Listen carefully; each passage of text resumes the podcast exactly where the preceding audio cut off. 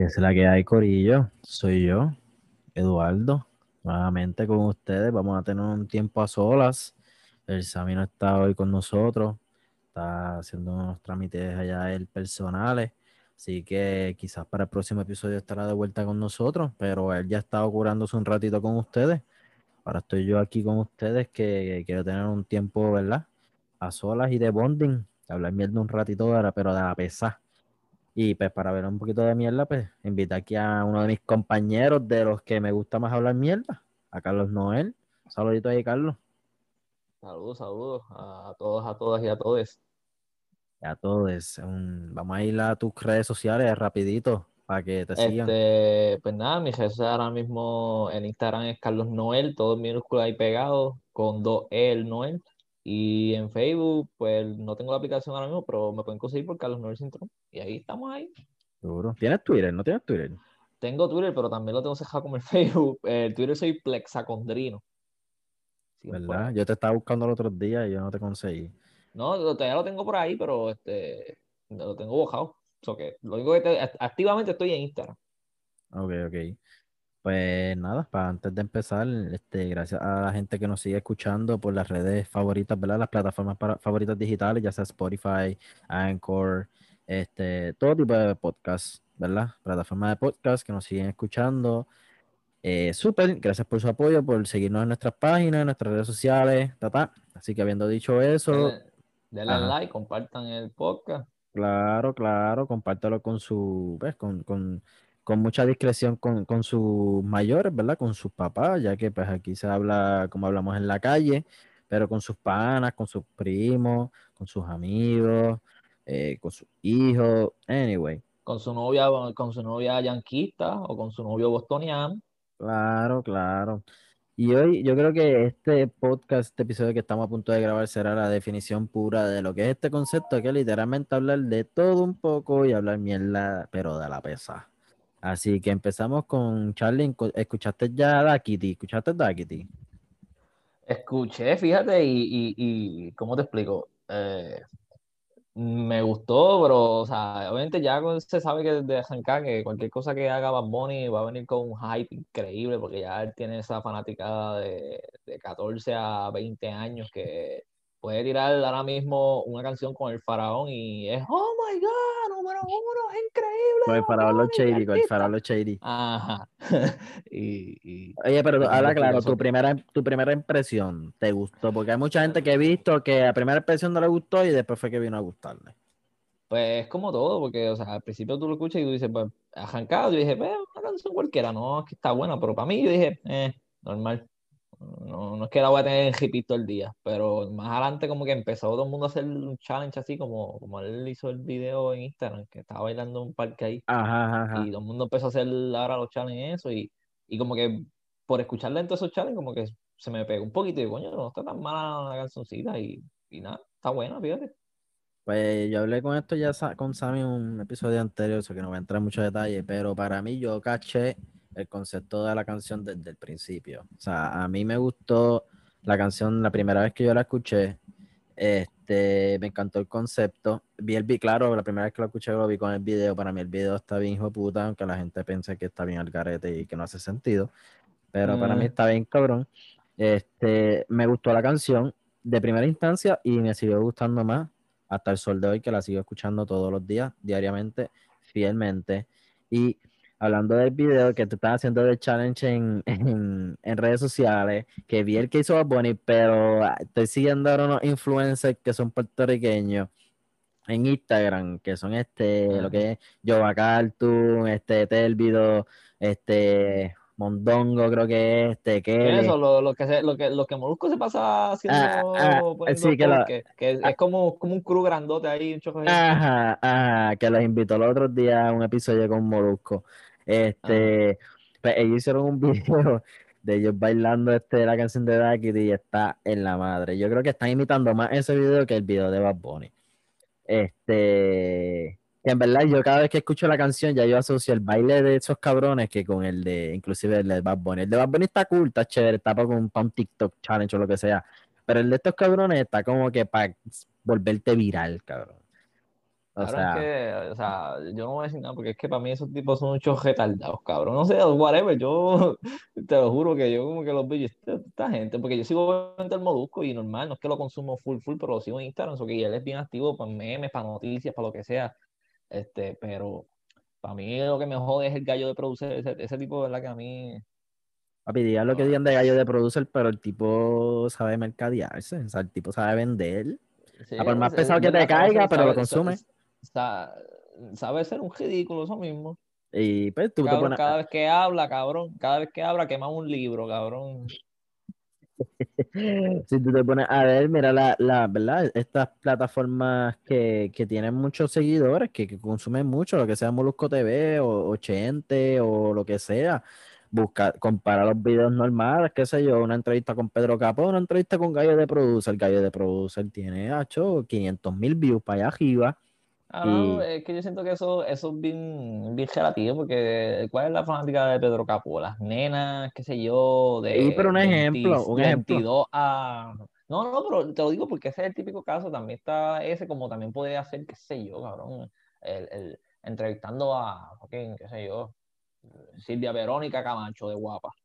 Ajá. Este, la fanaticada o las personas que la siguen a ella no es el mismo demográfico que la gente que, que sigue a Gallo Produce. La gente que sigue a Gallo Produce son gente, qué sé yo, de no tienen hacer nada todo el día, están sentados en el teléfono, a lo mejor tienen tiempo libre, que obviamente ese no es tu caso, pero este, la gran mayoría es eso, que el engagement y a la gente le encanta el drama y las estupideces, o sea, el entretenimiento va más por encima Más, que, más que, que, más, que más uno educarse así. Es que tú diste en el punto más allá que, que eso, ¿verdad? Que tú dijiste que, que se pegan, se han pegado el teléfono todo el día, lo que sea.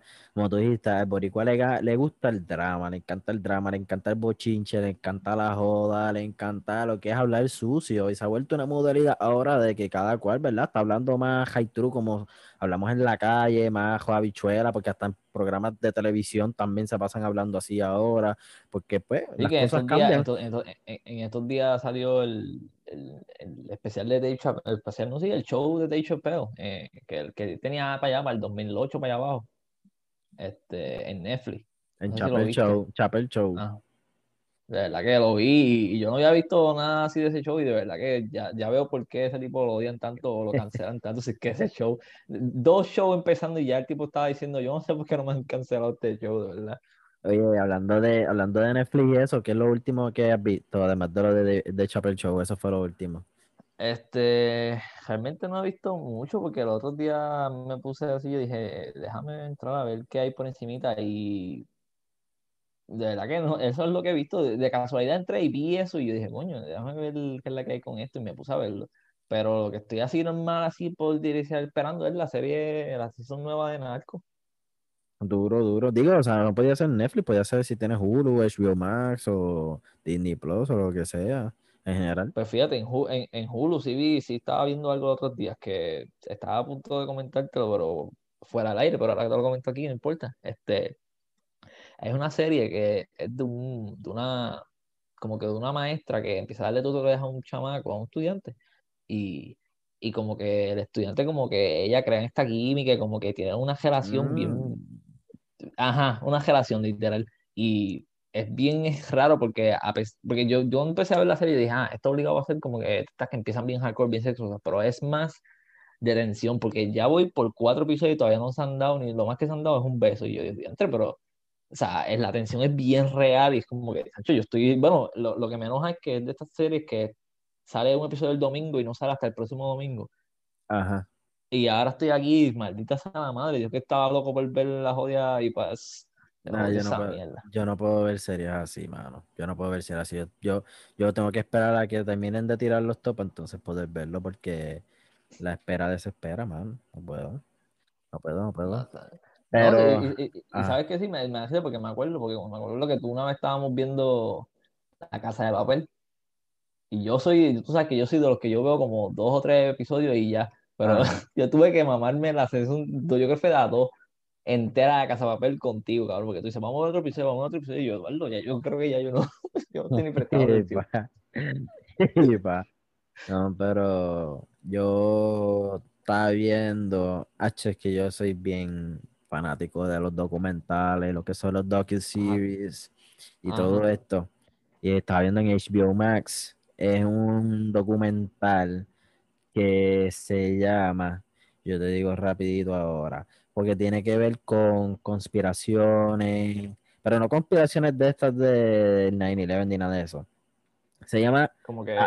se llama After Truth, Disinformation and the, and the Cost of Fake News. O sea, después de la verdad, la desinformación y el costo de lo que es estar transmitiendo eh, información falsa. O sea, noticias falsas, eso, fake news. Eso, eso, es más o menos lo que usó Netflix estos días, que el, hicieron el... De Social Dilemma. Así, de, de, Social Dilemma. Es algo así, es que eso básicamente es lo que está jampante hoy día, cabrón. Pero de Social Dilemma más, más bien lo que son los efectos de las redes sociales de cómo afecta a la sociedad y la gente. Pero este, este documental que yo estoy diciendo es más bien lo que son el, el efecto de estar transmitiendo información fake news, o sea, inventada. Ahora mismo es como, empieza el documental como que, ¿cuál es la definición de, de la verdad?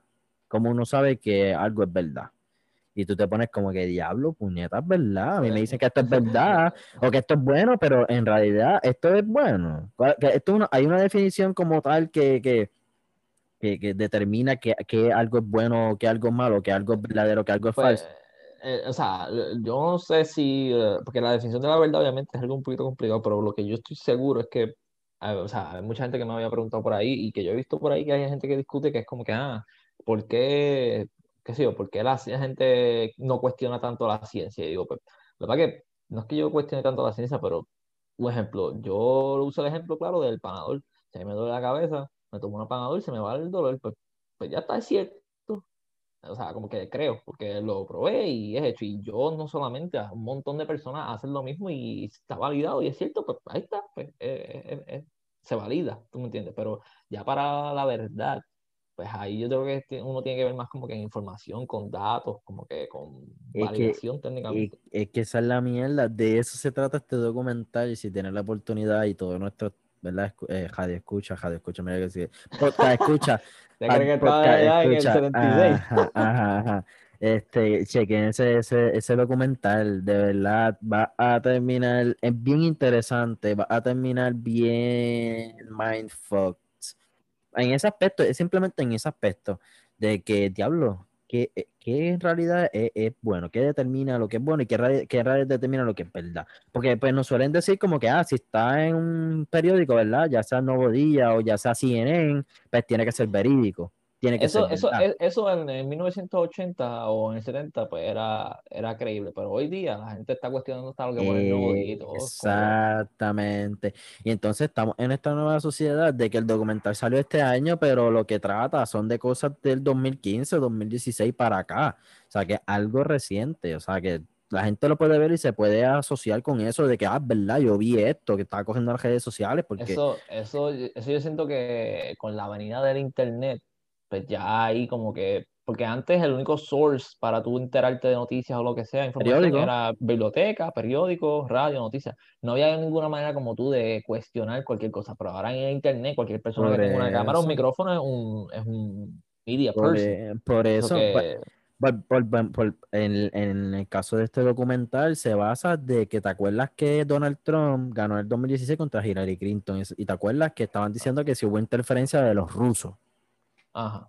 Que hubo interferencia rusa, que, que hubo, hubo un tirijala dentro de la administración de Trump y el otro lado que nadie sabe cuál es la verdad, porque yo creo que hasta se determinó que sí hubo interferencia rusa, pero trataron de utilizar el fake news y la desinformación para contrarrestar eso y ya la gente no sabe ni qué es, cierto y qué es falso. Sí, es como la, es, la, bolita de humo que Eso es lo que se trata este documental.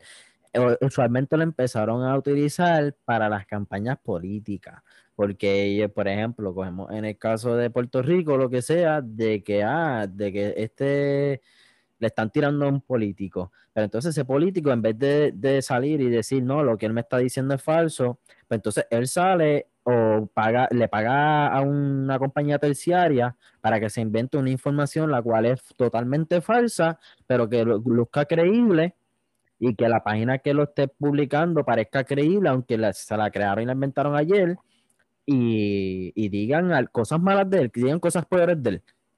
O sea, me están tirando a mí, por ejemplo, a ponerlo a mí, me están tirando a mí con cosas que son verdad, que yo hice mal, pero en vez de yo salir a luz pública y decir, ah, lo que hice está mal, me arrepiento, pero nada para adelante, o decir como que, ah, yo hice esto mal, pero tú hiciste esto mal. Pero no, lo que hicieron fue yo, en vez de, en vez de responder a ese ataque, yo creo una percepción totalmente nueva para desacreditar lo que esa persona está haciendo. Ese es un totalmente mindfuck. Y la verdad es que funcionó. Eso fue lo que hizo Trump. Eso fue lo que hizo Trump en el 2015, en el 2016, perdón. Y lo hicieron muchos este, candidatos. Por ejemplo, eh, eh, hubo un caso de una persona de que admitió de que hizo eso y lo hizo a propósito porque el Partido Republicano, ¿verdad? Le estaba explicando que eran de los más que estaban utilizando esta estrategia. Y él es demócrata. Y él dijo, yo no creo que sea justo, ¿verdad? Porque nosotros demócratas nos quedemos de brazos cruzados. Yo pienso que deberíamos de verdad de jugar, será, quizás será malo, pero nos dicen como que, ah, este, tú no juegas, ¿verdad? Este, fuego contra fuego. Pues, él dijo, pues, aunque no esté bien correcto, pero yo lo voy a hacer que se joda. Sin consentimiento del candidato demócrata, y esto pasó en Alabama, un estado súper republicano, súper white supremacist, lo que sea lo utilizó, él utilizó esta estrategia para un candidato demócrata, que ese, ese candidato no lo conocía a él, no le pagó nada a él, él desconocía que esta campaña estaba corriendo, porque allá en Alabama, pues, qué carajo, o sea, los, los senadores ni los políticos pues, utilizan redes sociales o no son diestros en eso, pero esta persona lo estaba utilizando y lo hizo y creó esta campaña de fake news y disinformation de, de parte de él para que el demócrata ganara. En Alabama y con cosas bien estúpidas, con cosas que tienen que ver con alcohol, con cosas del tabaco. Tú te sientes que tú estás en los 50 a los 40, algo así, una estrategia así. Y la mierda es que funcionó. Por primera vez en el estado de Alabama ganó un, un legislador demócrata gracias a esa estrategia.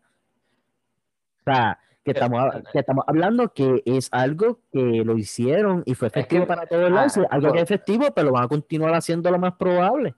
No, sí, la verdad que ahora, como te explico, el problema con esto, que lo que yo puedo ah, decir es porque vi el Social Dilemma, el documental ese, yo no he visto el que tú me estás comentando, pero por lo menos en lo que vi en Social Dilemma que ellos comentan es que el algoritmo es, el cada día, cada día aprende más o cada día mejora en saber qué te gusta y qué no te gusta. Tú le puedes dar like a un post, qué sé yo, que puso Alexandra Ocasio Cortés y mañana viene y le das un like a un post que puso, qué sé yo, este Mitch McConnell y el algoritmo como quiera, aunque tú tengas vistas bastante separadas, él siempre va a saber por dónde como que conectarte, porque no simplemente es lo que tú estás haciendo ahora, él vira para atrás en cuestión de 2013, 2014, 2015, por ahí para abajo, entonces él va alimentando ese, por eso que tú ves que es el típico ejemplo de, de, de, lo, de, ¿cómo se llama? De porque tú qué sé yo, hablas o buscas un carro en Google porque te interesa tal carro y cuando entras a Facebook tienes 30 cajos ahí, 30 clasificados. que vean acá, pero que, pero es esta mierda.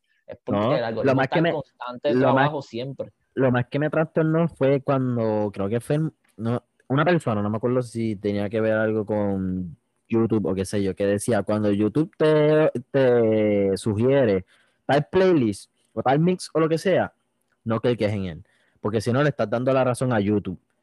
Porque obviamente ellos checan el algoritmo del estilo de música que tú sueles escuchar, el artista que tú sueles escuchar, tipo de canción que tú sueles escuchar, la cantidad de minutos que tú sueles escuchar la canción, y eso mismo, pues va creando un mix o playlist, y después ellos te lo van a sugerir cuando tú entras a la pantalla principal de YouTube. La persona está diciendo en The Social DM porque no la, no la vi completa, pero vi parte este, estaba diciendo que si tú entras a YouTube y si te sugiere alguna canción o te sugiere algún playlist o te sugiere algún mix, no cliques en eso. Porque si cliques en eso, estás siendo, ¿verdad? Prisionero o esclavo, estás cayendo de mamado con esto de algoritmo y de esto de las redes sociales. que, la que está cabrón. o sea, lo que yo también estaba observando otros días es que por lo menos Twitter, Facebook, pues yo siento que Facebook no está, no está siendo bien proactivo, pero Twitter sí, con todo esto de que ahora ellos bloquean como que el false information, como que cualquier cosa que ellos vean que es obvio, que es false, ellos rápido van a poner el claim abajo, como que esta información es falsa.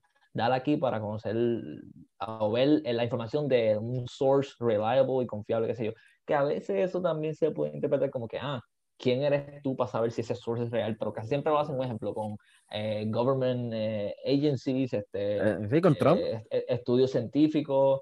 no, me refiero que cuando te ponen algo y saben que es falso, ah, que te tiran, es casi siempre, qué sé yo, este, noticias, cosas que son proven facts. sí, pero lo que dice, no dice que es falso, dice como que está incorrecto eh, te, llevan a un artículo o una noticia que pues, puede ser que deberían de la, la, información correcta. Que, que da risa porque estos días, cuando Trump parecía que no quería perder, que ya era obvio que había perdido en Georgia, cabrón, él puso como tres o cuatro tweets y toditos se los flaguearon. Yo como que. eso, está, eso, eso está crítico, perder el estado de Georgia. se los flaguearon bien duro. Pero. Pero en el, en el documental que te dije, hay una entrevista completamente donde eh, ¿verdad? Por, la, la, interacción rusa y lo que sea, por Facebook, está cuando Mark Zuckerberg, fundador de Facebook, fue a frente del Congreso ah, y, te explica el documental que los congresistas mismos, ellos estaban, o sea, congresistas que no tenían que estar ahí, ellos pidieron para estar ahí. Ahí ellos fueron y habían, hecho el tipo respondió como más de, ha hecho un montón de preguntas, habían como, como más de, de, más de ciento y pico congresistas ahí haciéndole preguntas a ese caballo y más la prensa atrás. Y, más, y, y mano, en verdad, en verdad que está bien interesante ese documental. So que chequense y Social Dilemma también. Deberían de ver Social Dilemma primero y después deberían de ver ese. Porque para que vean lo que son los efectos de las redes sociales y de transmitir información errónea o simplemente falsa. Mira, en, en, en, resumidas cuentas, cuando usted vea algo, ya sea en cualquier red social, y usted dude si eso es cierto o falso, busque de verdad, vaya a Google, busque cualquier cosa y busque sources reliables. Hablando de, reliable sources, Sean's tiró una bomba otros días que, que estaba diciendo que Houston aparentemente tiene problemas. Porque mm. Westbrook estaba diciendo, ya no quiero estar más aquí, me voy para el carajo. Mira, yo, yo vi eso, yo vi eso y de repente a cada rato salía salía algo nuevo. Primero fue con primero fue con Harden, después fue con Westbrook y después fue con Austin Hibel y después fue con PJ Tucker y después fue con Eric Gordon y después fue con que, que, aunque tú no creas esto es como que le llaman el snowball effect porque esto lleva viniendo esto esto esto era el, lo que se veía venir era como lo que se veía era solamente el tip del iceberg ahora salió el iceberg entero porque es como que desde que ellos llevan perdiendo desde ese loss que perdieron a Golden State contra Golden State en el Eastern Conference Final. Ya desde ahí eh, se va creando poco a poco el snowball. Después viene cuando este, cambian a CP3, traen a Westbrook. Ya desde ahí ya tú sabes como que hay algo aquí que está bien jarito. Y entonces en esa season ya se veía rumores de que puede que Mike Anthony no regrese, Daryl Morey puede que se vaya. Y todo eso iba pasando poco a poco hasta que aquí, aquí donde estamos había muchas cosas que la tenían callada. O sea, esa es la realidad. O sea, estamos hablando de los Houston Rockets, una franquicia prestigiosa en la NBA, que han quedado campeones, no tan lejanos, quedaron campeones de los 90. Se han mantenido relevantes, se han mantenido competitivos, eh, han llegado a los playoffs desde el principio de la década del 2010, han tenido una buena, ¿verdad? Rachita de entrando a playoffs. Y entonces todo, para mí todo me empezó a estar raro cuando vi que vendieron el equipo. Y yo, ¿cómo tú vas a vender un equipo que está siendo exitoso ahora mismo? Vendieron el equipo en el 2017, lo acabo de buscar, porque no recordaba.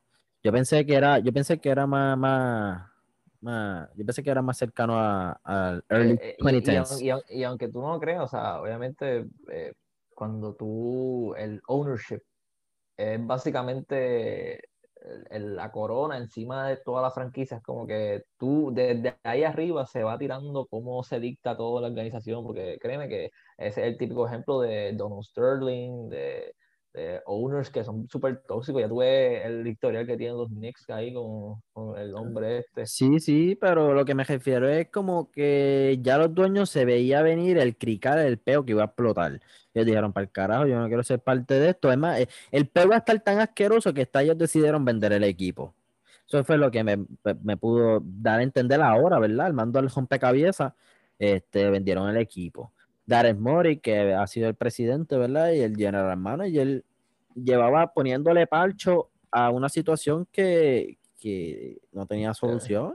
tenía solución. O sea, estamos hablando de que Dwight Howard lo traen y después se va. Dice que no le gustó estar ahí. Y inclusive dijo que no le gustó estar a los Lakers. Harden dijo que no quería jugar con Howard. Traen a CP3, un contratito chévere.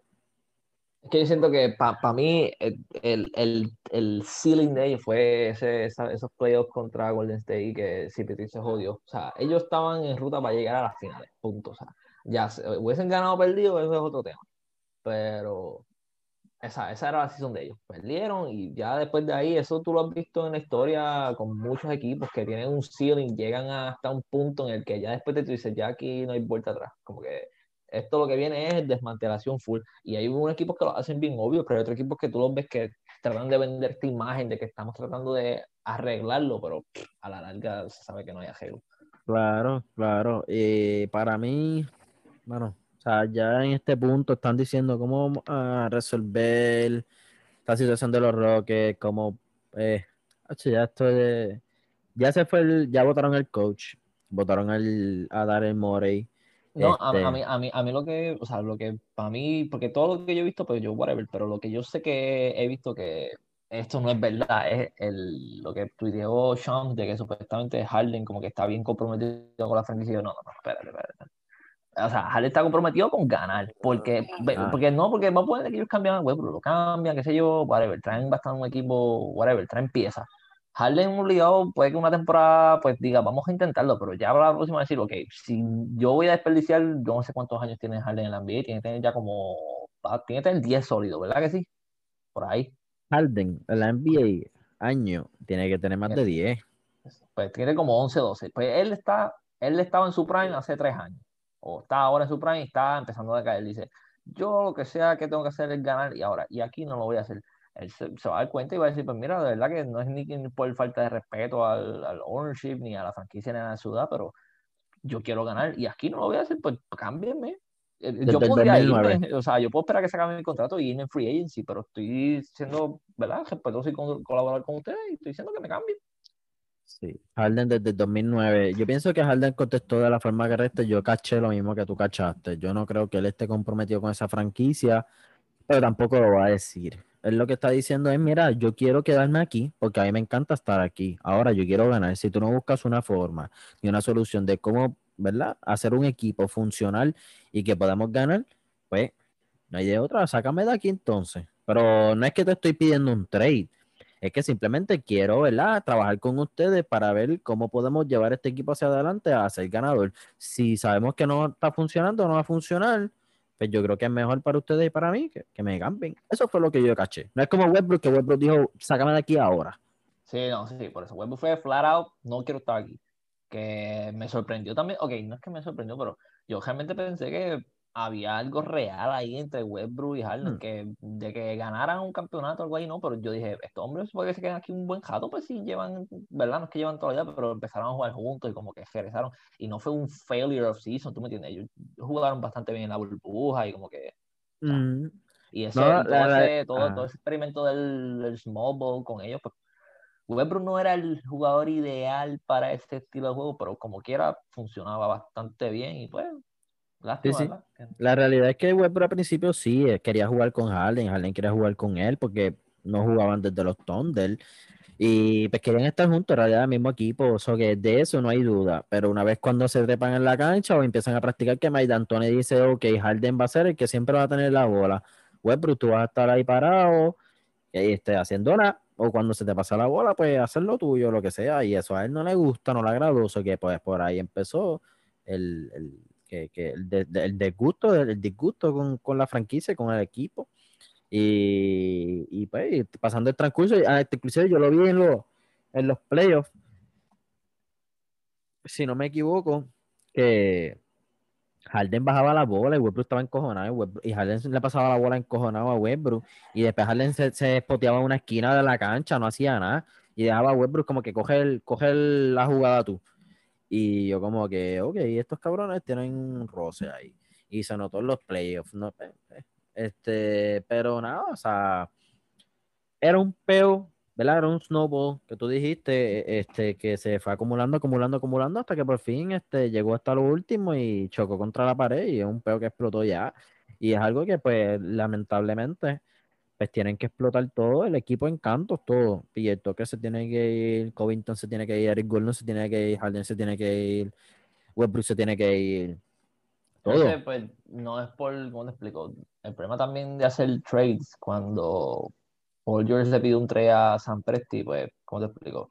Pues para Paul George, pues hay un, había un, bueno, había un acuerdo mutuo.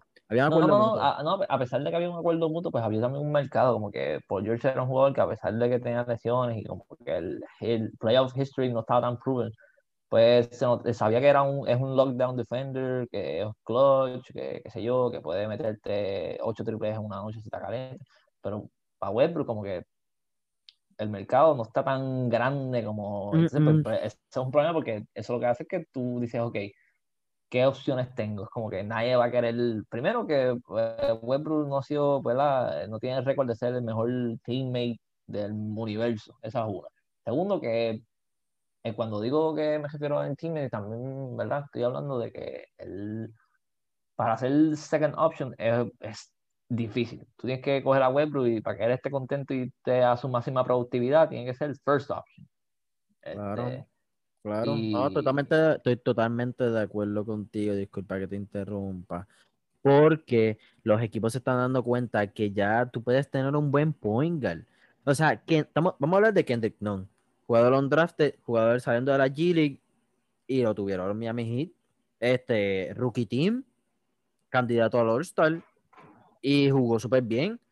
Jamoran, drafteado. Eh, muchos jugadores, Trey Young, un point guard de cara de franquicia, drafteado. Estamos viendo cómo equipos se están dando cuenta de que, coño, yo puedo producir sin, ¿verdad? Un Kyrie, sin un, un Russell Westbrook, sin un tipo de estos jugadores, siempre y cuando, ¿verdad? Yo tengo que tener dominancia ya en la pintura, ya sea un forward, un small forward, un power forward o un centro. Y yo puedo competir. Esto, un Jamal Murray. Eh, mano, o sea, you name it. Como que todo puede ser drafteado por lo menos en la posición de point guard o guard. Porque ya hasta estamos viendo que shooting guards se están manejando el balón como lo que es un Donovan Mitchell o este, etcétera. So que, como tú dices, Westbrook no tiene, no, no tiene mercado ahora mismo. O sea, que genuinamente un equipo cambie por Westbrook porque diablo te necesito traer la pieza complementaria que me va a llevar a... No está. O sea, simplemente si un equipo coge a Westbrook es porque simplemente quiere vender tickets. That's it. That's all.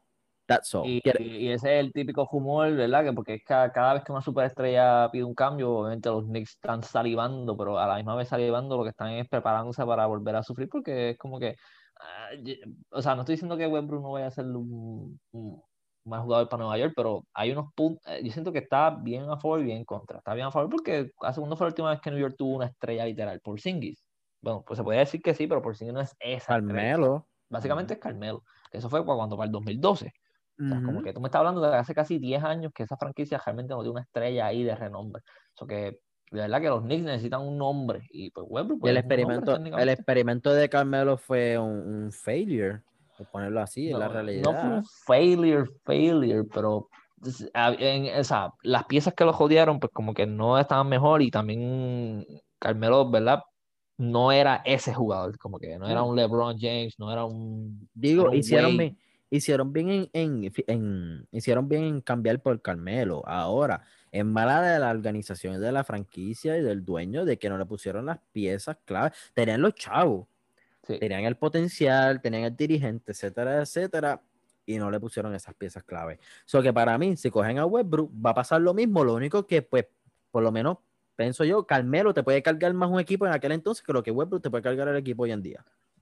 Es que, o sea, el- la razón por la cual los Knicks, todo el mundo está como que afinándose y todo free, o sea, todos los, los GMs están como que no vamos a hacer nada porque este offseason es básicamente coger cap space porque la verdadera, eh, el verdadero free agency es el año que viene.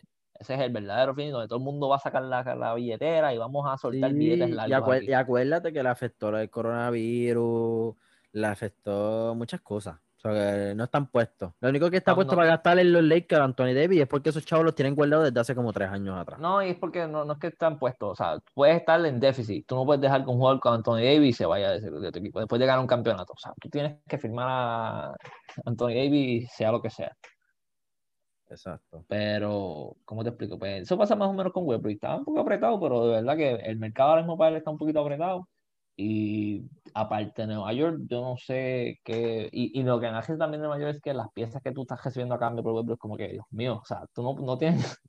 Lo más yo creo más valioso son los picks y cuidado, porque es que los jugadores que tiene Nueva York ahí es como que, Dios mío, que son estos batatos. Literal, digo, no, no, no insulta hacia el pana, que el pana quiere salir de Green y de Kuzma y de Cook. Por, por, de, la, de la trifecta. a la Cole. traife- Eh, Cook, Quiero a, que, quiero a Kevin Love, voy a dar a Cook, y Green. Quiero a, a Handel lo mismo. Quiero a, a, a, a- qué sé yo, a un batata, un, ya un superestrella por los mismos tres. No, no, no, vacila, así, vacila, así. Ahora vamos a darle break para que se defienda después. Te quiero, Sammy. Mm, Mira, este, Charlie, vamos a cogernos una pausita ahora y se, cuando volvamos pues, hablamos de los free agents de, bueno, de la NBA, qué equipo nosotros creemos que, que, que va a ser el biggest winner del off-season. Hablamos un poquito de, de MLB y, y lo seguimos por ahí. A ver qué más surge. Vale. Regresamos, mi gente. Vamos rapidito con los agentes. Estamos hablando de NBA. Estamos hablando de lo de Westbrook y los potenciales destinos para Westbrook.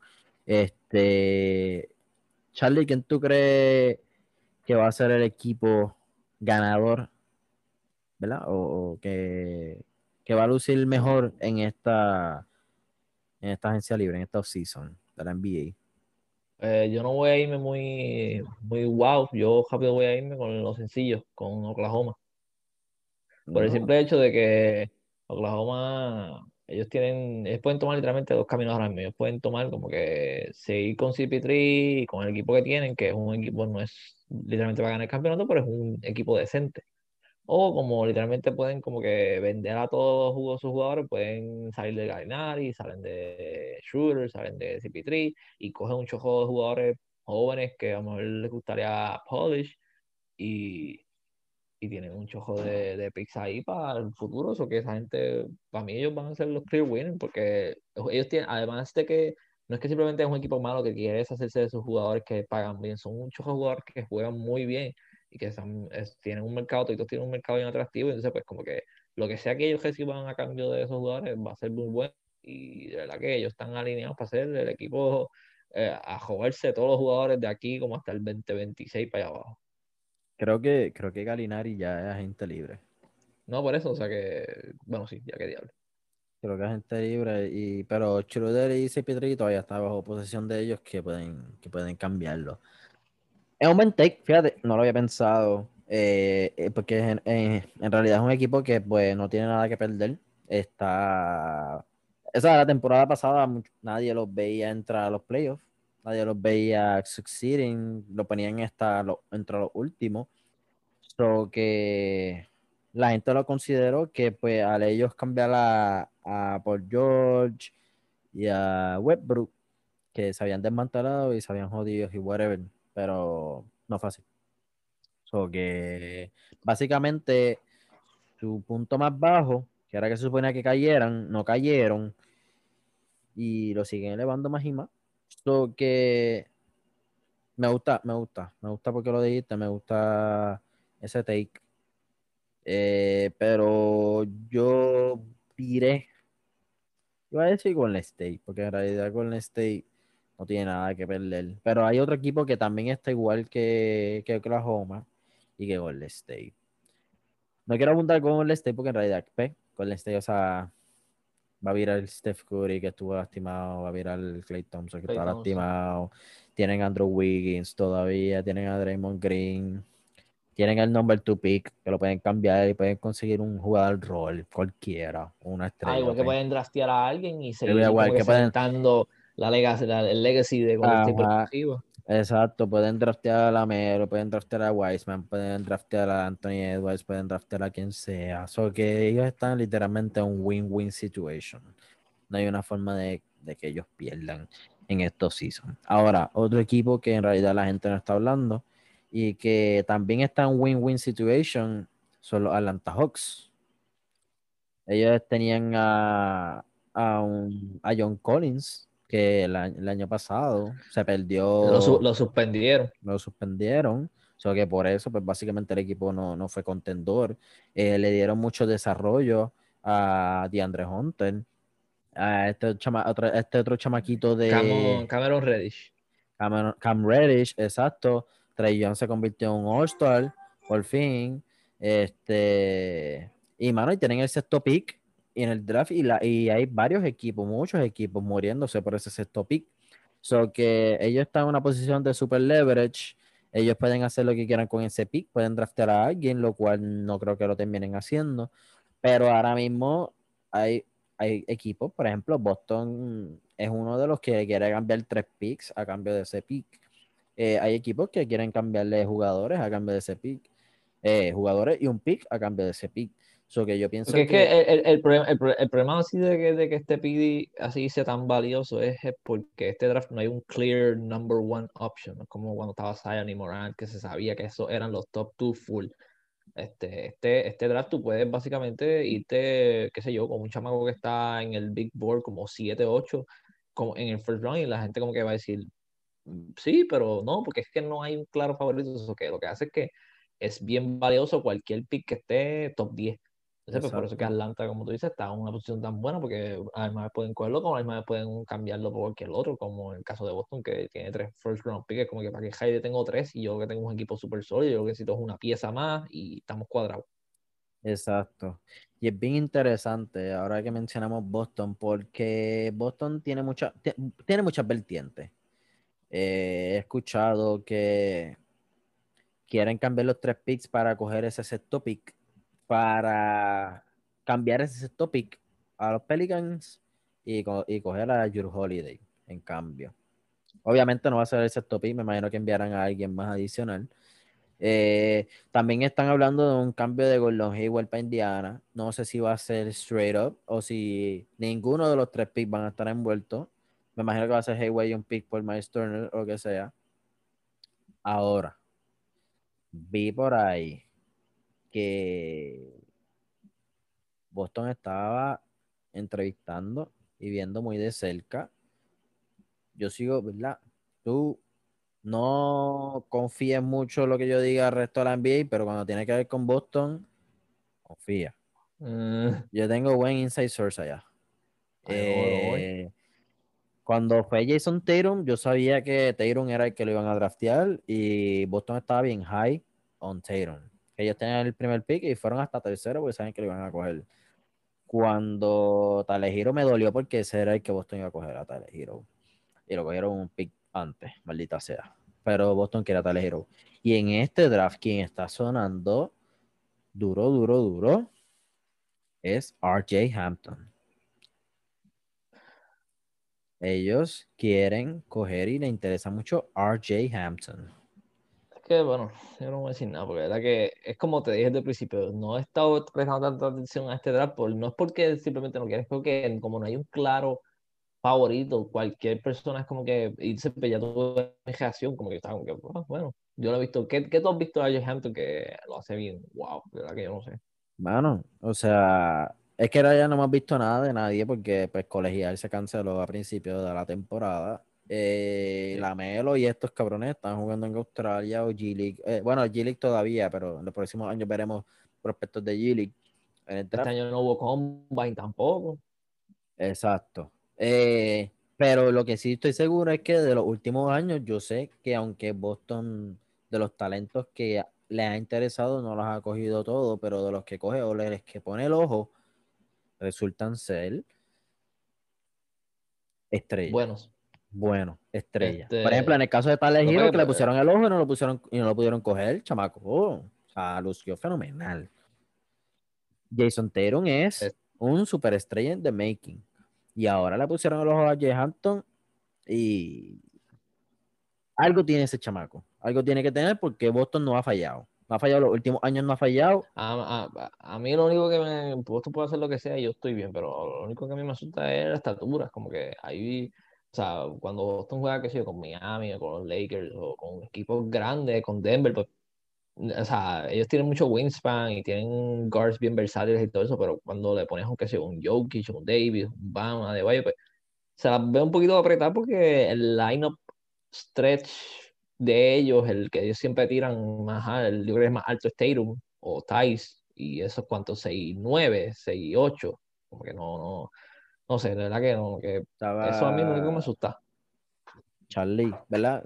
Siendo los dos Celtics aquí hablando eh, vi, vi que me comentaron, obviamente no va a ser nadie aquí en Puerto Rico porque mis inside sources son allá en Massachusetts.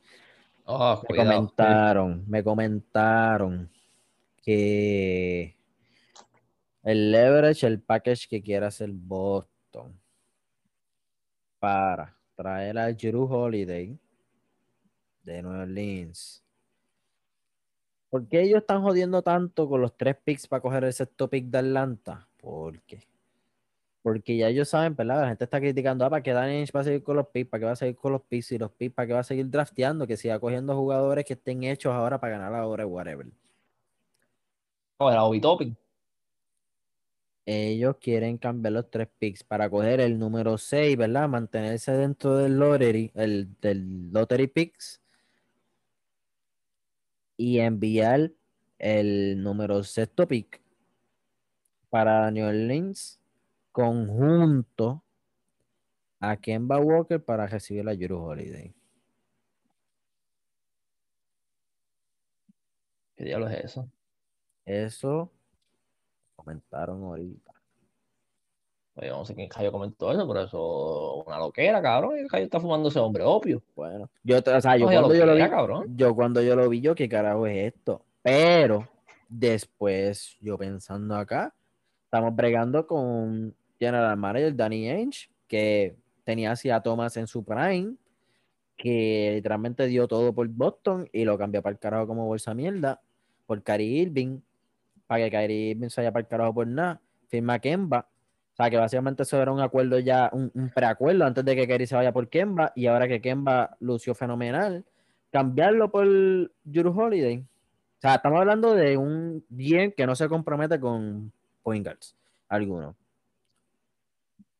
Pues mira, por la única razón que te puedo dar, pues, un, que pues, tal vez que funcione es por el simple hecho de que cuando ofensivamente Boston es un dragón de cinco cabezas pero defensively, pues, que como que hacen siendo un equipo muy bueno, pero cuando el line típicamente que ellos usan, ya sea con Smart o con, o con Kemba en la 1, es muy pequeño. Y cuando tú te enfrentas como que a, a equipos pues es un liability porque en cualquier, como que cualquier screen, high screen o cualquier pick and roll que te tiren, tú creas un mismatch automáticamente. El simple hecho de tener a Kemba en cancha defensivamente ya es un disadvantage. Y pues Drew Holiday pues ha probado que el tipo juega muy buena defensa, es un point guard que es bastante alto, tiene un IQ bastante bueno, un contrato, todavía no sé muy bien el contrato de él, tendría que verificar, pero defensively sí hace sentido pero a veces como que, no sé, el, contrato que le dieron a Kemba Free Agency, como que yo creo que después, antes de Kemba, el único jugador que Boston se ha comprometido así en un long-term contract ha sido Gordon Hayward y claro, no me sale también porque se partió la, el tobillo, pero que eso no tiene nada que ver. Pero me refiero que Boston no es de comprometerse tanto con muchos jugadores en cuestión de dar billetes largos pero como que, tú me entiendes, le hicieron con los Hayward, después le hicieron la extensión, la extensión a Jalen Brown, extendieron también a, digo, no, eso fue un free agent contract de Marcus Smart y ahora como que viene Tatum, o que hace sentido, pero a la misma vez no sé, ahora me asusta un poco eso. Sí, eh, cuando pudimos ver ahora en los playoffs, ¿verdad? Otro año que Boston se queda corto, el liability básicamente fue Kemba. Y aunque sabemos que Kemba jugó lastimado o whatever, pero no fue tan reliable ofensivamente, mucho menos defensivamente, aunque Kemba fue su mejor performance defendiendo en su carrera. Pero el chamaco no defiende. Es muy bajito para la estatura, lo que sea. No estoy criticando aquí a va para nada, porque si el cabrón se queda, yo lo voy a amar y yo voy a estar respaldándolo detrás de él. Yo no sé si en realidad va a pasar este cambio o no. Yo no sé si en realidad. Eh, eso fue lo que vi. Y cuando yo veo algo así, no es garantizado que va a suceder, pero muy probablemente viene de un buen background y de un buen source. O sea, lo están considerando por lo menos. Pues poniéndonos, poniéndonos, a ver, ¿verdad? Eh, que Kemba se vaya. Recibamos a Yuru Holiday. Con los Hayward en un trade distinto, porque están comentando y diciendo que era probable que él va a rechazar su player option, que son de 34 millones. ¿Y por qué lo va a rechazar? Pienso yo acá, que porque va a firmar un nuevo contrato.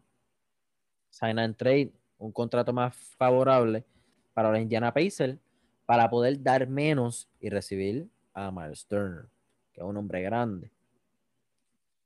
¿Cómo va a lucir nuestro lineup? O sea, ya sabemos que tenemos a Jero Holiday, ya sabemos que tenemos a Brown, sabemos que tenemos a Tatum, sabemos que tenemos a Turner, falta uno. ¿Cuál será ese quinto? Marcus Smart se sabe que aunque puede step up, pero él funciona mejor viniendo del banco que siendo un starting. So que yo creo que viendo las opciones de Danny dijo, yo creo que salimos mejor contratando a, a un shooting guard o a un point a un power forward que nos va a salir más barato y hay mucho más available ahora mismo que que no sé que haciendo otra cosa. Este. Eh, de verdad que cuánto es que falta para el draft? Realmente falta, es el 18. Falta una semana técnicamente para el draft. Esta semana es la que va a salir todos los rumores como si lo estuviesen vendiendo en la panadería a las 8 de la mañana. O sea, todo el mundo va a estar, a este rumor, este otro rumor. Y hasta, por lo menos, lo que sea que se vaya a concretar, por lo menos el día antes del draft ya tiene que estar planchado. Porque este draft, o sea, de que está claro, el draft de Zion estuvo, eh, porque lo que importa es el talento, estaba bueno, pero para estos drafts que el talento no es tan bueno, lo que se presta es para, ya tú sabes, para trades a todo lo que da. Y pues, esa es la que hay. Eso es lo que va a haber, vamos a ver muchos trades. O sea, yo lo comenté, lo he comentado y lo comentaré ahora.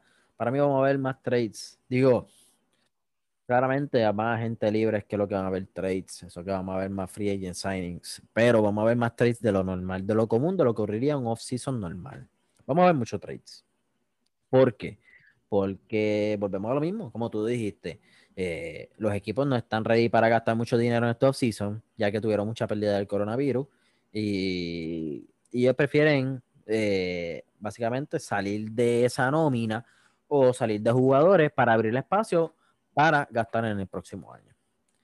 So que vamos a ver muchos trades de lo normal, de lo común en esta offseason y yo estoy súper puesto para ver todos esos trades y todos los rumores que tengan que ver con trades. Así que vamos a ver qué sucede, Charlie. Y en verdad, eh, yo no sé si voy a ver el draft, no me motiva. Lo más probable lo vea para ver los trades que vayan a ocurrir, pero ninguno de esos chamacos no, no, realmente yo voy a ver por el drama, por los trades, esas cosas, pero cuestión de ver que Hayo Boston va a draftear, eh, o sea, normal. Si es que draftean también, tú me entiendes, si no es que cambian los picks antes de, eh, del draft. Yo creo que Boston no está. Yo creo que a Boston lo que le gusta es un chamaco nada más que AJ Hampton, pero no está ready para draftear. Se nota, se nota que Boston no ha estado ready para draftear estos últimos dos años porque el año pasado se escracharon bien duro en el draft y este año van por los mismos caminos. Están enfocándose en otra cosa que no es draftear. Pero pues vamos, vamos, vamos, vamos para vamos para MLB, vamos para MLB este brevemente. Vamos. Pues, mientras tú estabas ahí hablando, básicamente confirmaron que José Abreu el, el MVP. MVP. Claro que sí, claro que sí. O sea, Muerto quieres misa. 2 más 2 igual a 4. Súper obvio. José Abreu, MVP de la americana, todavía no ha anunciado, pero se lo estoy diciendo ahora mismo, el MVP de la nacional va a ser Freddy Freeman. Y como no sea Freddy Freeman, fue un robo. Y son las 7 y 45, para que sepan cuándo es que va a salir el esto, para que comparen, para que vean que el reliable source es aquí. Y si no se lo dan, fue un robo. Y voy a explicar bien brevemente por qué es un robo. Básicamente, los tres candidatos finalistas son Freddie Freeman, Mookie Betts y Manny Machado. Oh, ya lo Mookie Betts está ahí, Mookie Betts quedó campeón, sí, pero el MVP es un galardón de temporada regular, no de postemporada. Así que vamos brevemente con las categorías en la cual eh, Mookie Betts eh, está superior a Freddy Freeman porque son bien pocas. Así que Mookie Betts eh, solamente eh, fue superior en wins above replacement y en honrones. El resto de las categorías las ganó Freddy Freeman. Así que discusión terminada. Digo, no, no terminada. Eh, Freddy Freeman estuvo en un equipo mucho menos completo que los Dodgers. Ronald Acuña se lastimó durante la temporada regular, se perdió par de juegos. También Ronald Acuña tuvo una de sus peores temporadas, si no la peor temporada de su carrera este año, por lo cual Freddy Freeman tuvo que cargar ese equipo, por lo cual el, equipo de Atlanta no tuvo el mismo pichón ni el mejor pichón como lo tuvo el año pasado. So que literalmente Freddy Freeman cargó ese equipo en su espalda. Tuvo el segundo mejor récord, si no me equivoco, era nacional, sino de los mejores. Llegó hasta la, hasta, hasta la final de la Nacional y por poco le ganan a los Dodgers.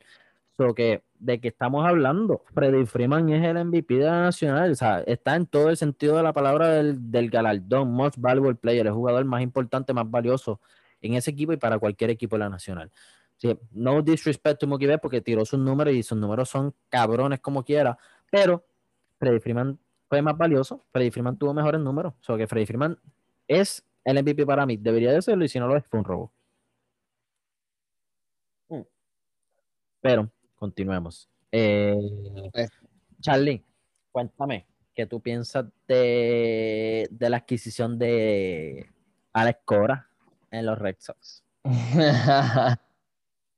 Este, pues fíjate, lo que sí está claro es que cuando, ok, no es que yo, yo voy a admitir, hacerlo claro, Te me Ah, ahí, te, bueno. te- te peleé ahí un momento. ok, este, pues, ¿verdad? O sea, yo voy a ser bien claro aquí, bien honesto, de que yo cuando explotó el escándalo de los Astros, yo era de los que decía, yo a la escuela no vuelve a pisar un parque de pelota de la MLB. Y a lo mejor fue un comentario medio loquito al principio, pero obviamente, ¿verdad? En la, en la calentura del momento, pero que hallo. Este, pero normal, no es que yo no decía que Alex Cora no me iba a coachar otra vez, pero yo dije, a lo mejor maybe un y tenía que pasar un montón de tiempo, whatever, pero lo que sí me cogió es que me cogió por sorpresa, porque este, ¿cómo se llama esto? Todos los ingredientes estaban ahí para que eso sucediera, como que una temporada mala de Boston después de haber ganado un campeonato hace dos años, como que, aunque tú no creas, Boston es una, eh, por lo menos los Red Sox son una, una franquicia bien, bien, bien orgullosa de lo que son, y es como que losing seasons y como que eso, como que mm, mm, eso no va con esto. Y cuando algo funciona, algo funciona. Y claramente ahora funciona. Eso que tan pronto empezaron a escuchar coaching candidates y yo vi que ese nombre empezó a dije, "Mm, aquí no hay que buscar mucho. Ese es obligado a mandar por ese hombre porque es que no, no- o sea, ¿a quién iban a tener que coger? A los otros dos loquitos que estaban con. No, no, es claro. Y no estoy diciendo que es que Boston porque yo siento que Boston ahora mismo tiene las de las dos. Tiene como, tiene potencial de coger y cagarla completamente y volverse un equipo súper basura. Como también tienen piezas que tienen, y si con los verdaderos cambios y el buen coaching y un buen direction, como que pueden volver a playoffs pronto. Lo que sí es que la división está un poquito apretada ahora, porque tienes a Tampa ahí, tienes a los Yankees, tienes ahora a los Blue Jays que dicen que van a firmar hasta los canes que los que tienen los canes de aguas allí en el dogado. Eso que la división está bien apretada, pero hay que ver. Duro, duro. Este, ay, estuve contento de firmar a Cora. Eh, desde un principio, cuando ellos lo votaron, yo sabía que una vez, si vuelve a, salir el nombre, si Boston volviera ¿verdad? a buscar un dirigente, el nombre de él siempre iba a estar envuelto. Este, ya esto más o menos lo hablé en un episodio pasado. Eh, brevemente, yo pienso que si Cora lo hubieran votado, si Cora no hubiera estado el año después que quedaron campeones, que Boston terminó tercero, eh, que tuvieron, para mí tuvieron un mal año, pero con todo eso el récord y los números no indican eso. Pero para mí tuvieron un mal año y terminaron tercero con un récord positivo. Y pues, el último año, que fue el año pasado, este año, ¿verdad? Ahora, que terminaron con un récord pésimo, negativo, último lugar. Si el dirigente que, que, que estuvo este año, que era Ron que hubiera estado el año anterior, que estuvo a Escora, eh, ¿verdad? Él estuvo como bench coach, pero si lo hubiera dirigido el Escora no hubiera estado ahí. Para mí, Boston hubiera terminado con récord negativo y hubiera terminado cuarto, cuarto porque quinto iba a terminar porque los Orioles perdieron como 100 juegos y yo no creo que Boston hubiera perdido 100 juegos, pero hubiera terminado cuarto. Eso que es el efecto a la escora. Eh, no pienso que esto debería ser una sorpresa para nadie. Ahora, pues, pues, siempre está como que yo no, yo no estaba bien seguro de que en realidad Alex Cora iba a volver, pero no era como que me iba a sorprender si lo contrataban. Eh, pienso que Boston está en una posición súper bien ahora mismo que firmaron a Cora. Eh, como dicen, there's no other way to go up.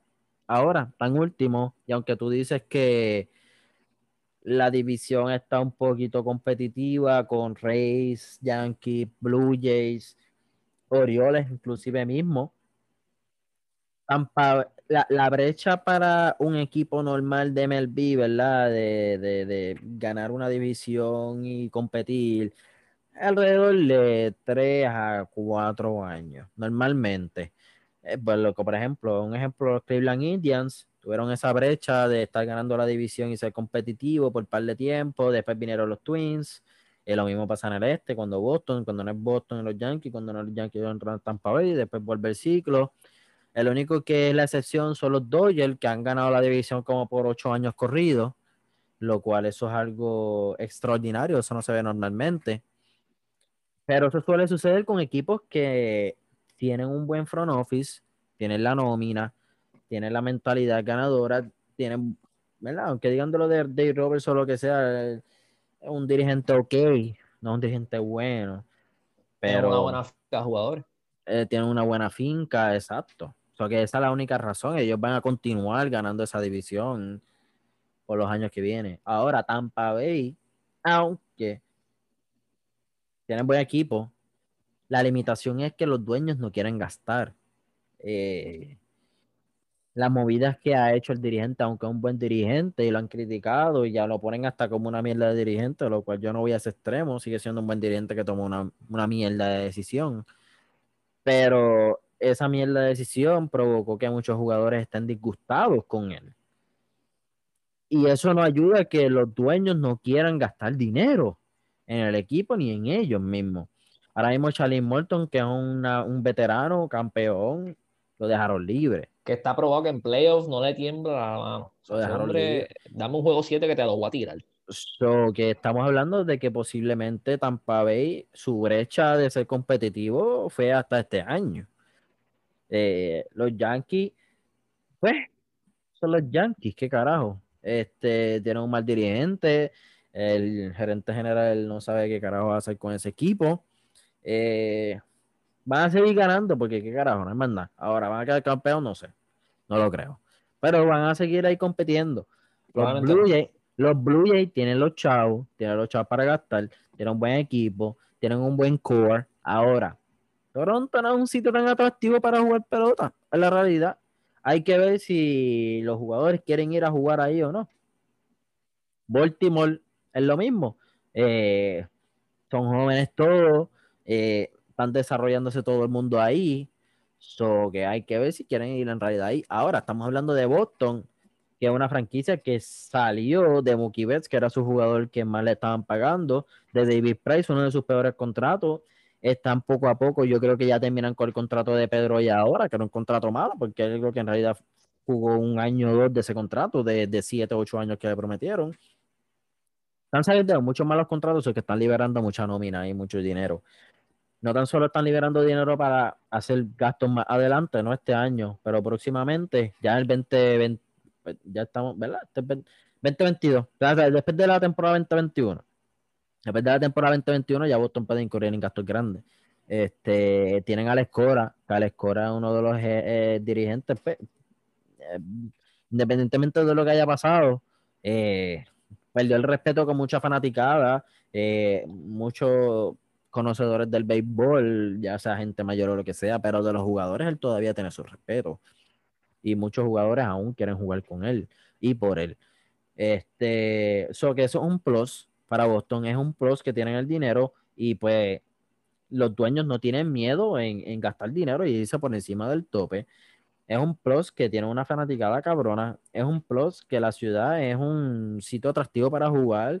Y, y ah, independientemente, independientemente, acogieron buenos prospectos como Betts, eh, Alex Verdugo, que mucha gente lo criticó, terminó 12 en la votación del MVP, que para mí tuvo una temporada pues, chévere, cool, nice. No fue ni, bueno, no, no, no, no fue All-Star porque no hubo All-Star Game, pero si hubiera All-Star Game no hubiera sido All-Star tampoco pero terminó 12 en la carrera de MVP. So que para mí Boston va a entrar buenas cosas a venir. Eh, yo no creo, ¿verdad?, que vayan a terminar el segundo ni primero el próximo año, pero van a volver a tener un récord positivo. Vamos a volver a tratar de competir. Y ya para el 2021 vamos a ver grandes cosas nuevamente de los Boston Red Sox. Así que ese es mi take. Eh, y nada, antes de ¿verdad? que hable mucho a mi like, este Charlie, ¿qué tú piensas? Ya le voy a preguntar si van a cambiar o no van a cambiar el indoor porque lo van a cambiar. Pero ¿para dónde lo van a cambiar? ¿Para dónde tú crees que lo van a cambiar? ¿Para dónde tú crees que va a terminar? Pues, pues ok. ¿O para dónde te gustaría? No sé.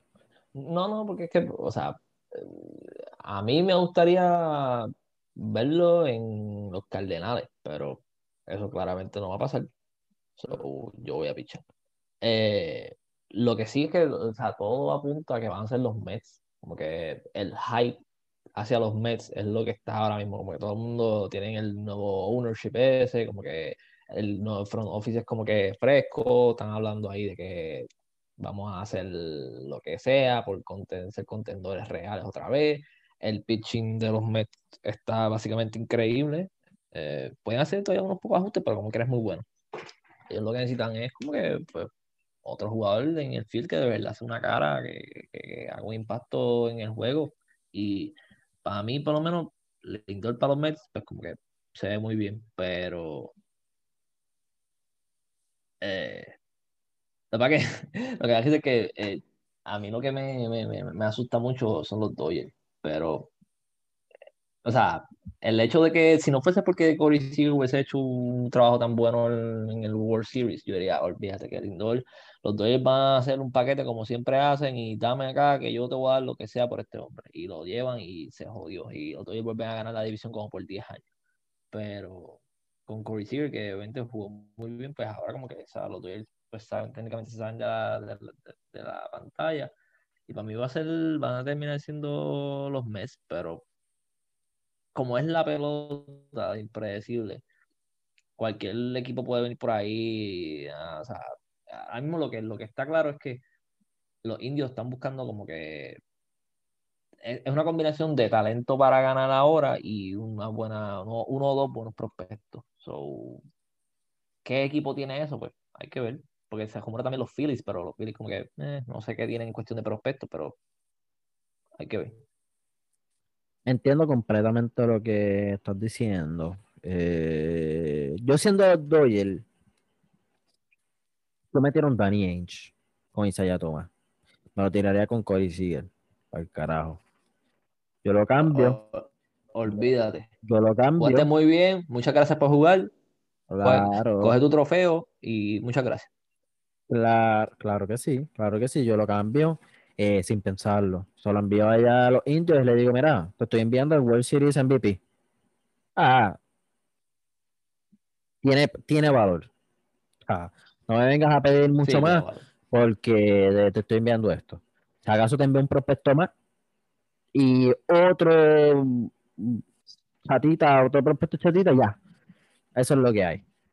Pero yo haría ese cambio, si yo fuera los Dodgers. Yo no me comprometiera consigo porque pues, quedamos campeones, fue World Series MVP, nada. No. Yo no, pero ese sería yo. Este, quizás ellos ahora mismo estén tan felices porque ganaron después de tantos años después que quisieran después mantenerlo. Pero Eso es un error y eso después le va a perjudicar porque Corey Seager es un jugador que no le ha mostrado a ellos consistencia. Todos los años siempre se lastima. Y por ponerlo así, estamos hablando de que Francisco Lindor es un jugador que tú le puedes dar 8 o 10 años, más de 250 millones, pero entonces a Corey Seager tú después lo vas a tener que firmar por 6, 7, 8 años, eh, más de 150 millones, que de esos 150 millones o 200 que tú lo vayas a dar a Corey Seager, eh, tú no vas a saber qué vas a esperar de él, porque es un chamaco inconsistente eh, en cuestión de su bate, en cuestión de su fildeo y en cuestión de su, su health, en cuestión de su, de su salud. Francisco Lindor es un jugador de, que, que te ha mostrado que es consistente, de que es saludable, de que te produce independientemente de donde tú lo pongas, de donde tú lo pongas en la alineación, o sea, lead off, primer bate, o sea, tercero, cuarto bate, o sea, quinto bate. Eh, bueno, ah, yo lo hubiera cambiado. Pero, anyways, este, volviendo al tópico, eh, yo también pienso que los Mets van a terminar con Francisco Lindor. Por la sencilla razón de que tienen un nuevo dueño, tienen un presidente, ¿verdad? Que antes estaba con los Mets, lo votaron y ahora lo volvieron a traer. Eh, están un poco agresivos en cuestión del panorama de que quieren volver a, ¿verdad? como el eslogan de Donald Trump, Make the Mets Great Again. Así están. Este, quieren volver a ganarse el respeto de Nueva York y de sus fanáticos. So que para hacer eso van a tener que, que hacer movidas drásticas y grandes y gastar dinero en grande. So que yo creo que ellos están puestos para dar lo que sea. Van a estar agresivos tratando de conseguirlo. Eh, y van a dar el culo si lo tienen que dar para traer a, a Lindor. Yo creo que es el único equipo que está puesto para eso. Eh, yo pienso que los Phillies también, hasta cierto aspecto, ¿verdad? Si ellos pierden a Real Muto, no lo pueden firmar para atrás, yo creo que ellos van a estar más desesperados y van a tratar de conseguir a Lindor para atrás. Pero la realidad es que ellos no tienen las piezas que tienen los Mets para dar. Este. So que yo pienso que los Mets, diría que los Yankees, pero eh, los Yankees tienen a Cashman y Cashman es una persona súper eh, conservadora. Él no quiere dar nada por nadie. Así que. Se va, se va, se va, se va a enterar que puede confirmar a Lindor dos días después que lo firme. Como que, ¿cuánto es que dieron por él? Nosotros tenemos ese dinero, nosotros podemos hacerlo, ¿por qué no lo hicimos? Mira, yo, yo, yo, voy a decir, yo, voy a decir, algo aquí, y yo no estoy exagerando. Si yo fuera el, gerente general de los Yankees, en vez de Brian Cashman, ya, ya los Yankees tuvieran más de 30 campeonatos ahora mismo en la historia. Están estancados en 28 en 28, 27, que es lo que tienen, qué sé yo. yo si yo estuviera con gerente general, ya tuviera, ya tuviera, ya tuviera los Yankees más de 30. Más de 30 tuvieran ya. Confía. Lo que pasa es que Brian Cashman es un pendejo. ah, yo no quiero dar nada por nadie. Cabrón, mira, mira, mira el equipo. Yo, Urshela, Urshela, tercera base All-Star. ¿Cómo lo consiguió? Comprado. Se lo compró a. Le envió par de, par de cientos de miles a los Indians y lo compró. Los Boyd lo metieron en waiver y lo cogió en waiver por, por nada. O sea, al tipo coge, eh, eh ¿verdad? Talento que pensaran que... talento hasta debajo de la piedra. Ajá, pensaban que talento que, que era useless y lo coge a, a, a, low price y lo convierte en fucking oro y esa es la estrategia de él y se la doy. Pero a la hora de conseguir talento de verdad que te va a llevar a ese next step para poder ganar, no, se escracha, no lo hace, no quiere hacerlo porque él es súper conservador. Se ha mamado Clint Fraser ahí por muchos años porque no lo quiere dar. Eh, cabrón. Ahora Clint Fraser ya se, está, se va a buscar un nuevo contrato y no lo va a poder firmar, no lo va a poder hacer nada, no va a poder hacer nada. Eh, yo tengo una preguntita rapidito, que ahora que, comentaste de los Mets y me acordé ahora rápido, este, ¿verdad? Como trataron a Cora y supuestamente AJ Hinch ahora es el nuevo manager de los Tigers. ¿Qué tú crees que ellos deberían hacer con Beltrán? Ay, qué bueno que tú lo traíste. Yo tenía una conversación más buena en Facebook. Estaban diciendo en Facebook que, ah, ahora que trajeron a Hinch y a Cora para atrás, que si los Mets tienen que traer para atrás a Beltrán. O si deberían traer para atrás a Beltrán. Le hicieron, le hicieron, eh, o sea, they did dirty. Como que no fue lo más lindo del mundo. O que por lo menos una canastita de flores tienen que llevar. Yo te pregunto, Charles los Mets deberían de extenderle otra oportunidad a Beltrán. Es que yo siento que de... ok, el simple hecho de que tienes que verlo desde el punto de vista de que quién fue en cuestión de todo el escándalo. O sea, AJ Hinch, que según todo fue el masterpiece, y él básicamente era el, no era el bench coach, pero el manager. ¿sabes? tú se supone y tú estabas claro que tú estabas viendo lo que estaba pasando ahí y hiciste nada. Y a ellos dos ya como que a Cora y a Hinch los contrataron, pues yo siento que por lo menos tú debes darle por lo menos una entrevista. Como que tráelo para atrás, como que conversa con él a ver qué es la que hay, a ver qué pasa, como que en cuestión de contratarlo o tratarlo no, pero deberían por lo menos explorar la opción, porque yo siento que este, ellos estaban súper seguros cuando lo contrataron y fue cuando explotó este peo que se bajaron y dijeron, mm, olvídate. Pues, sí, entiendo, pero los Mets ahora mismo no están buscando dirigentes. Los Mets tienen dirigente ahora mismo. Boston no tenía dirigente. Detroit no tenía dirigente. Y ellos tenían que buscar algún tipo de dirigente.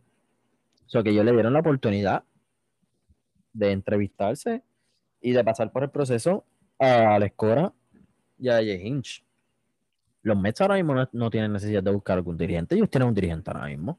Ahora, yo no estoy diciendo que los Beltrán no deberían de darle una oportunidad de nuevo a algún otro equipo o algún equipo este año o en el futuro a él. Yo estoy diciendo que los Mets no deberían de ahora mismo o que tienen una obligación de darle otra oportunidad a Carlos Beltrán. ¿Por qué no es así? Para mí no es así. O sea, podemos entender que Cobra y Hinch fueron, ¿verdad? Parte de los que dejaron que suceda el, el trambo, el truco del robo de señas en los Astros, porque Cora era el coach y ella Hinch era el dirigente. Pero todos eran igual culpables, todos eran igual de culpables.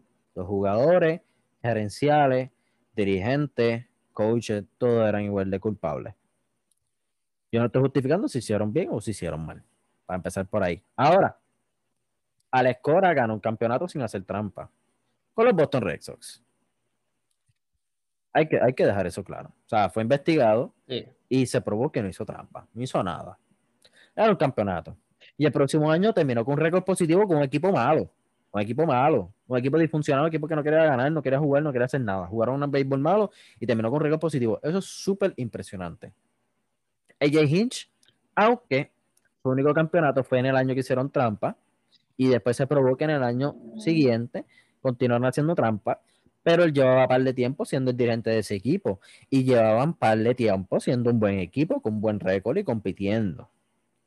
Solo que ambos están probados de que pueden dirigir un buen, o sea, un equipo a tener un buen récord y a ser competitivo en las grandes ligas. Carlos Beltrán nunca ha dirigido. Carlos Beltrán no tiene resumen como dirigente. Carlos Beltrán es de los mejores switch hitters como ¿verdad? jugador hablando de la Grandes Ligas de la historia. Probablemente será un Hall of Famer. No he asegurado, probablemente lo sea. No sé ahora, ¿verdad? Con el escándalo de la juego de señas, no sé cuánto le va a Está apretadito, está apretadito. Está apretado. Pero como dirigente no ha probado nada. A él le dieron una oportunidad sin haber hecho nada. Dieron una oportunidad y surgió el escándalo y no fue culpa de él. No fue culpa de él. Pero pues surgió el escándalo y pues todo el mundo pues, perdió su trabajo y lo tenía que perder. Punto. Él no lo quería perder, él estaba aferrándose a él y lo tuvieron que despedir. O trataron de, a él trataron de, mira, vete nicely, renuncia y pues, y, te vas bien, luces bien. Pero él no, para el carajo, que yo no hice nada, pues, pues bueno, no andas de otra, te voy a votar, cabrón. A eso fue lo que pasó. Y lo tuvieron que votar. Este, o sea que para mí, de que los Mets tienen ese compromiso o esa deuda con él, con él, para mí no la tienen. Para mí no la tienen con él. deberían de parar con ese tópico, con ese argumento. para mí no lo tienen. Ahora, de que algún otro equipo este año, ¿verdad? Que necesita un dirigente o de que pueda surgir en algún futuro cercano o futuro lejano que le quieran ofrecer una oportunidad de una entrevista, una oportunidad para dirigir, claro que sí, ¿por qué no? Claro que sí, todo el mundo se merece una oportunidad, ¿verdad? ¿Por qué no? Pero con esta narrativa, ¿verdad? Con esta comparación de tener a esos tres apellidos en una misma oración, no. Sea, el apellido de Beltrán no va en esa misma oración. El apellido de Corey Hinch, sí. Pero Beltrán está en otra oración aparte, en otro criterio aparte. Ese Hay es que mi ver. take al respecto con Beltrán. Al fin y al cabo, yo siento que él va a conseguir algo. O sea, tampoco es que. A lo mejor no es a esta temporada ni la próxima, pero algo va a suceder que como que la gente lo va a ver y como que, mira, de verdad que vamos a darle la oportunidad y como que él tiene como que. Él, él tiene ese track record de que es un buen team player, como que los jugadores lo respetan y como que tiene ese. Ahora que tú dices eso, no mencionas. Yo vi la conferencia de prensa de Alex Cora. Y a Alex Cora le preguntaron de Carlos Beltrán. Le preguntaron qué pensaba de Carlos Beltrán. Y le preguntaron si él pensaba o si él le gustaría o si él quisiera que Carlos Beltrán se le volviera a dar la oportunidad y si él quería que a Carlos Beltrán dirigiera las grandes ligas.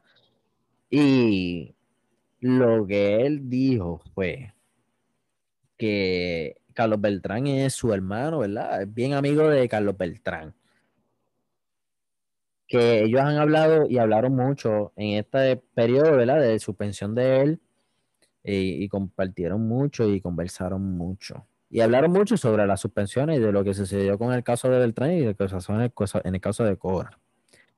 Gracias a Dios, ¿verdad? Cora, Cora consiguió la entrevista, consiguió el guiso. Igual que Hinch. Le preguntaron, ¿tú no crees que Beltrán quiera volver a dirigir?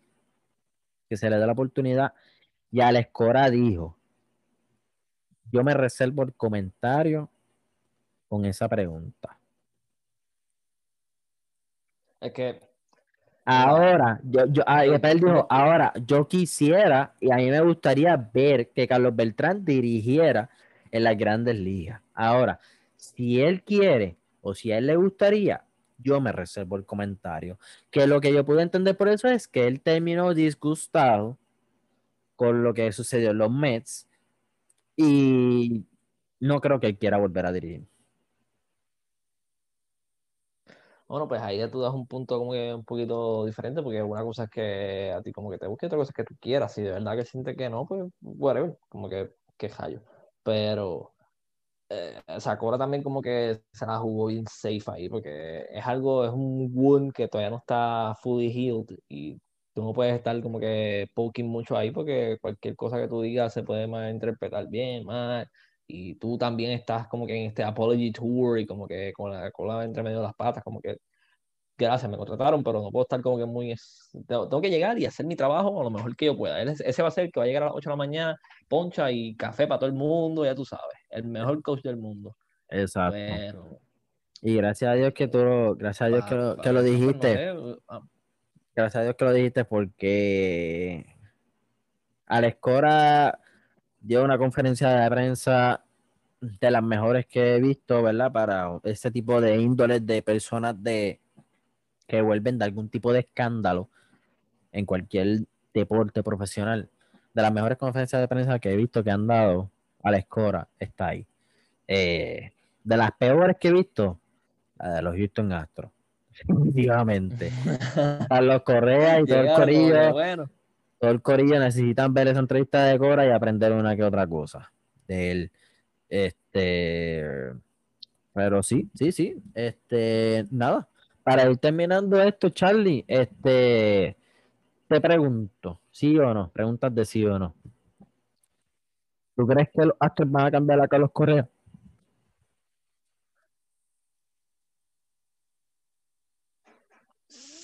No. No. Yo creo que no por, por dos razones.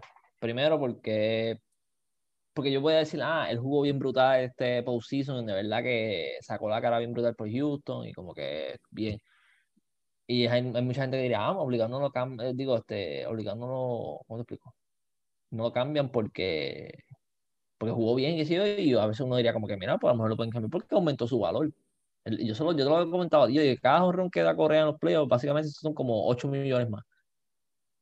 Es como que es cada, cada vez que se salía, su valor aumentaba, aumentaba, aumentaba. Entonces, pues, para mí, yo digo que no, primero porque la razón mía principal es porque ellos no van a, no van a quedarse con Springer. Como que para mí la clave para ellos ahora mismo es eh, Bregman y Corea. Como que esos dos son como que los core pieces para ellos y como que maybe hubiese empezado a cambiar a, a Corea si jugaba bien basura este postseason, porque qué hallo. Pero como jugó tan bien y no van a darle dinero a Springer, pero pues yo digo, pues mira, ¿sabes qué? Vamos, eso, eso para mí es un indicio de que van a obligar, van a soltar el billete ahora y que bien por hermano, pero esa es la que hay. By the way, by the way, ¿cuándo fue que yo dije que Freeman iba a ganar el MVP? A las 7 y 45. 7 y 45. Freeman ganó el MVP. Papi, estos sources no fallan, la, la fichita está invicta. Papi, no fallan, fallamos, estamos on fire. Este, by the way, Houston Astro, para otro tópico, otro podcast, va a pasar lo mismo que pasó a los Houston Rockets. Irónico que ambos están en Houston. Este, vamos para el próximo. Javi Baez, ¿se lo cambian, sí o no? No. Ok. Eh, Eddie Esa es la modificación de Freeman. Este. Eddie Rosario, ¿lo cambian, sí o no? Yo creo que sí. Mm. Ok. Hasta ahora yo estoy de acuerdo contigo en dos y difiero en una. Difiero en Correa. Para mí lo cambian y. Bueno, que es la. Que... Y cambian a, a Rosario también, yo pienso. Va, esa queda. Este. A ver, a ver, a ver. Quique Hernández, agente libre, ¿dónde tú lo ves?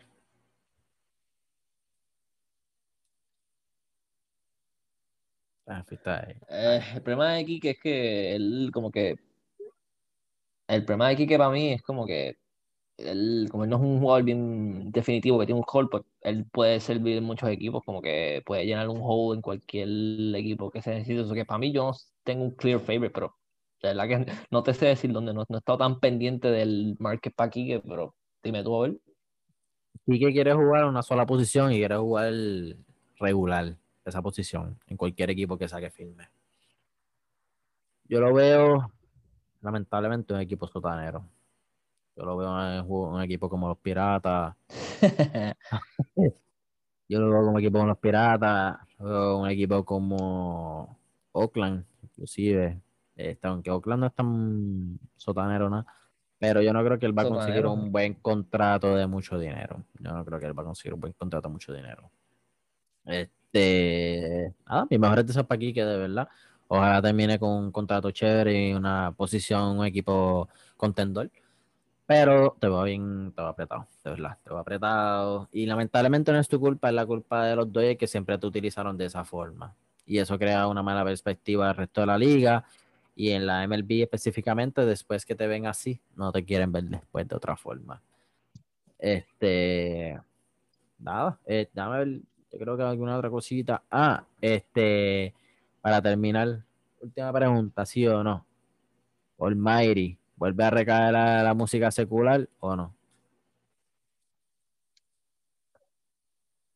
Tristemente sí. Tristemente sí. Digo, ya lo hice y volvió para atrás y ahora va a volver, ¿tú crees? Sí. No, porque es que el problema de Almighty es que Almighty, tú no, o sea, si tú quieres perder dinero, de verdad, tú tienes que. Si tú quieres perder dinero de verdad, tú solo apuestas todo al Mayri, porque Mayri es, es la cosa más inconsistente que hay en el mundo. Yo quisiera que él de verdad se encamine en los caminos del Señor y que de verdad le meta duro a la música sacra, porque yo estaba. El, el CD de música sacra de Caña es muy bueno y yo estaba impuesto para que el Mayri era un CD de música sacra que reventara todos los evangelios por ahí todos los cultos ahí encendidos con la música del Almighty. Pero eh, de verdad que el hombre a veces sale y él lo ha dicho ya cuando se queda sin dinero el hombre vuelve otra vez a hacer música y él tiene talento eso que de verdad que tristemente él va a hacer lo que él quiera hacer así que está jodido mira eh, quiero darle props al Mayri por el fucking video de las navidades yo creo el del diablo no puede conmigo el diablo no puede conmigo. Está en la model. Está demasiado cabrón. Este.